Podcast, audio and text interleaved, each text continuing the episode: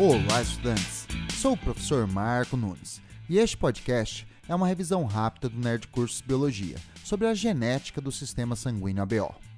Os quatro tipos sanguíneos do sistema ABO são determinados por um tipo de gene, denominado I, que ocorre em três formas alélicas, tratando-se, portanto, de um caso de polialelia ou alelos múltiplos, já que envolve mais de dois alelos de um mesmo gene.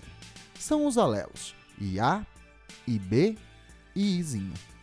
Quando o alelo IA está em homozigose ou em heterozigose com Izinho, o sangue é do tipo A. Portanto, é um caso de dominância completa. Quando o alelo IB está em homozigose ou em heterozigose com Izinho, o sangue é do tipo B. Portanto, outro caso de dominância completa.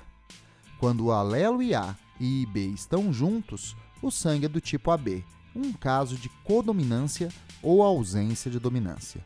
O sangue do tipo O só ocorre quando os dois alelos são do tipo Izinho, portanto, Izinho é recessivo, pois só se expressa em homozigose. Bom, é isto aí. Continue firme nas revisões do Nerd Cursos Biologia e bom estudo!